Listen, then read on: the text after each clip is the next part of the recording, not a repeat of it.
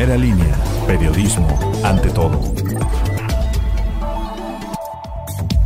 Hoy es jueves 8 de abril, para usted informa Hugo de la Cruz Sánchez, bienvenidos al podcast de Primera Línea. Un hombre fue hallado sin vida en la azotea de una vivienda ubicada en un callejón de la 1 Norte, entre Avenida Independencia y 2 Oriente. Elementos de seguridad pública acudieron al lugar. Aparentemente se sabe que el fallecido tenía 60 años de edad aproximadamente. Aún se desconocen las causas del deceso. Con traumatismo cráneoencefálico de moderado a severo, fractura de fémur expuesto y golpes en varias partes del cuerpo, resultó un adulto de 76 años de edad tras caer de la azotea de su domicilio cuando realizaba maniobras en un tinaco. El incidente fue registrado sobre la calle 29 Norte y Daniel González. Dos aspirantes a la presidencia municipal de Tehuacán cambiaron de partido de última hora debido a que las agrupaciones a las que pertenecían no los tomaron en cuenta para la próxima contienda electoral. Se trata del ex regidor Alejandro Villarreal, quien pasó de Morena a Movimiento Ciudadano, y de René López Cárdenas, quien pasó del PAN al PCI. Una joven de 16 años herida y daños materiales dejó como saldo el choque entre una motocicleta y una camioneta en la calle 3 Sur y 11 Oriente de la colonia Miguel Hidalgo, lugar donde acudieron paramédicos y agentes de vialidad. Un grupo de investigadores del Instituto Politécnico Nacional se encuentran desarrollando una aplicación para que las comunidades aledañas a la reserva de la biosfera de Huacanco y Catlán puedan medir la calidad del agua en sus ecosistemas. Luego de las diversas manifestaciones que realizaron integrantes del Partido del Trabajo y de Morena, tras la que calificaron como imposición de Pedro Tepol Hernández como candidato a la presidencia municipal de Tehuacán, este en entrevista llamó a la unidad.